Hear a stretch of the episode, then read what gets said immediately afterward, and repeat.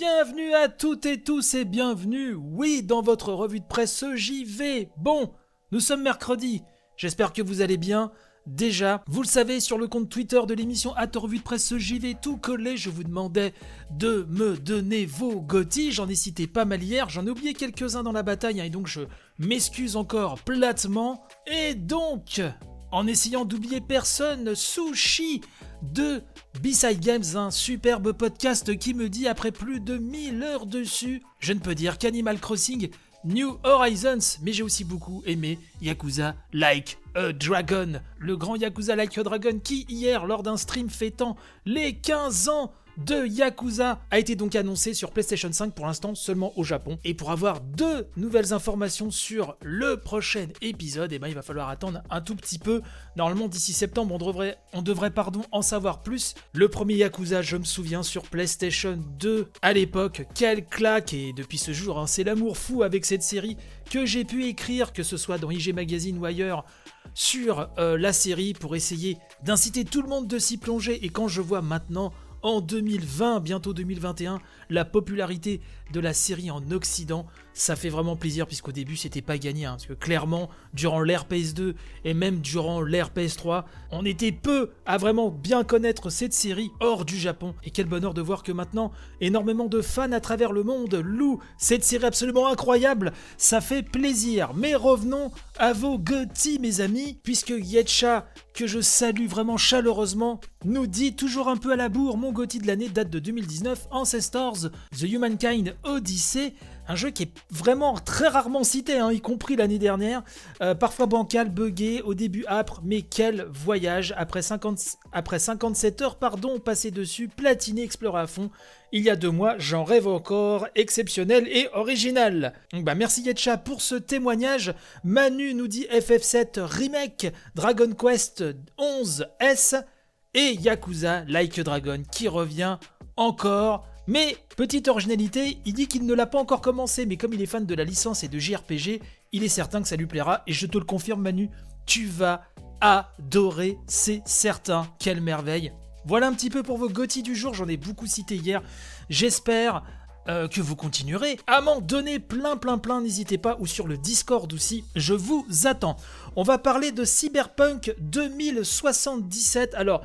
C'est vrai que les notes sont tombées hier, elles sont dithyrambiques pour la plupart. J'ai même vu que Gameblog a donné un 10 sur 10, etc. Alors, les notes, moi, c'est pas trop mon truc. Hein. D'ailleurs, sur IG Mag, à l'époque, on ne donnait pas de notes et ça, ça faisait vraiment plaisir parce que moi, dans l'absolu, voilà, les notes, ça ne sert à rien. C'est l'article, c'est l'opinion du journaliste qui compte.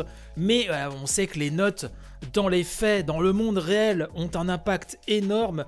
Et effectivement, on a pu voir vraiment une grosse différence entre les soucis relevés dans cette version ultra buggée euh, de Cyberpunk 2077 sur ses prétentions ludiques qui sont parfois, alors remises en cause non, puisque le jeu a visiblement de grandes qualités, mais effectivement certains points ont déçu. Et cette, euh, dichotomie entre le discours et les notes euh, parfois étonne sans sauter à des conclusions complètement euh, caricaturales entre l'image du journaliste qui reçoit un chèque hein, de CD Projekt et euh, de l'autre côté de dire que tout est génial et qu'il faut mettre 10 sur 10. Bon, il y a un juste milieu. Le problème est bien sûr beaucoup plus complexe que cela, mais c'est vrai que cela a étonné. Mais moi, c'est surtout le fait que euh, on en a beaucoup parlé ici. Je pense aux équipes qui ont vraiment tellement, tellement cravaché, qui sont en crunch permanent et aujourd'hui encore avec tous les patchs qu'il va falloir faire pour que le jeu soit à peu près stable, hein, parce qu'il y a énormément, énormément de bugs. Et euh, ces tests aussi qui ont été pour la plupart, enfin en tout cas ceux que j'ai vus, testés sur des PC, réalisés pardon, sur des PC de compète. Moi ce qui me fait peur en fait, c'est au-delà de la note, c'est que qu'on donne une très bonne note à un jeu ultra buggé, dans l'absolu, ça va pas me choquer plus que ça si le jeu a de grandes qualités. Mais je pense surtout à celui qui va acheter son jeu sur PS4 ou euh, Xbox One, eh ben on ne sait rien de ces versions-là. Si déjà sur un PC de la NASA c'est hyper buggé, qu'est-ce que ça va donner sur euh, la gêne, euh, la old gen hein, quasiment maintenant. Voilà, c'est ça. Moi j'ai peur que les gens qui vont voir un 10 sur 10 se pointent en disant bah c'est bon, moi je le prends sur PS4 ou sur One, etc. et se retrouvent avec un jeu mais cassé de partout. Voilà, euh, vous savez, les temps sont durs, les jeux sont chers, donc moi c'est plutôt ça qui me, qui me pose souci. Je voulais vous parler aussi, euh, j'ai vu ça sur Gamecult, sur Gamecult, que Cyberpunk, donc 2077, pouvait causer des soucis à certains joueurs épileptiques. Alors là, on revient sur une vieille marotte, hein, sur un, vieux scandale autour du JV euh, qu'on accusait de rendre épileptique. Vous le savez, et je me bats avec ma chaise en même temps, euh, vous savez très bien que cela concerne une partie des épileptiques, ceux qui sont dits photosensibles. Alors j'ai l'impression qu'on est revenu dans les années 90 quand on parle de ça. Mais Layana Rupert, un journaliste pour Game Informer, met en lumière, euh, nous dit-on, le fait que certains jeux sont toujours plus susceptibles que d'autres de déclencher des crises d'épilepsie photosensibles. Et donc cette journaliste évoque par exemple son incapacité à jouer normalement à Dead Space, mais bien sûr, Là, c'est Cyberpunk 2077 qui nous intéresse et sur ce dernier qu'elle a rencontré des problèmes. Elle nous dit, je cite, pendant mon temps avec Cyberpunk 2077, j'ai souffert d'une crise majeure et j'ai ressenti à plusieurs reprises que j'étais proche d'une autre. J'ai continué de jouer parce que c'était ma décision et j'ai pu réaliser en quelque sorte un petit guide, nous dit-elle.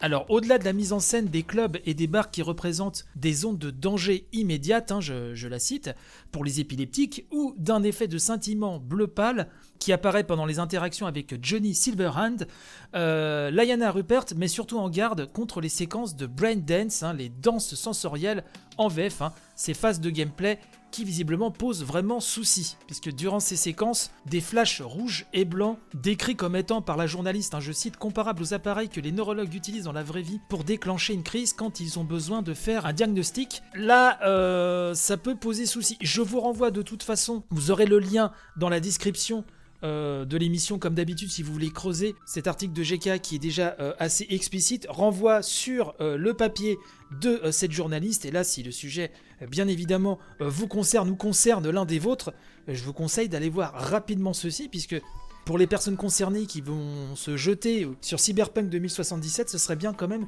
de les mettre en garde. C'est quand même un sujet assez important pour le signaler. Je conclurai pour revenir sur le problème des bugs, etc. Euh, concernant le jeu, que on sent vraiment, j'ai l'impression, après avoir lu tout ce que j'ai lu, que c'est un projet qui aurait mérité un vrai report massif, plus réfléchi. Alors c'est facile de parler quand on n'est pas chez le développeur, bien sûr. Moi, ça me donne cette impression qu'il aurait fallu, au lieu de faire plusieurs reports successifs et autant de, de crunch dans la précipitation, même si le crunch, hein, c'est quasiment permanent chez CD Projekt, hein, d'après ce qu'on a pu comprendre. N'aurait-il pas mieux valu repousser vraiment massivement le jeu et prendre le temps tout simplement de le polir comme il le méritait? Bon, ça c'est encore autre chose.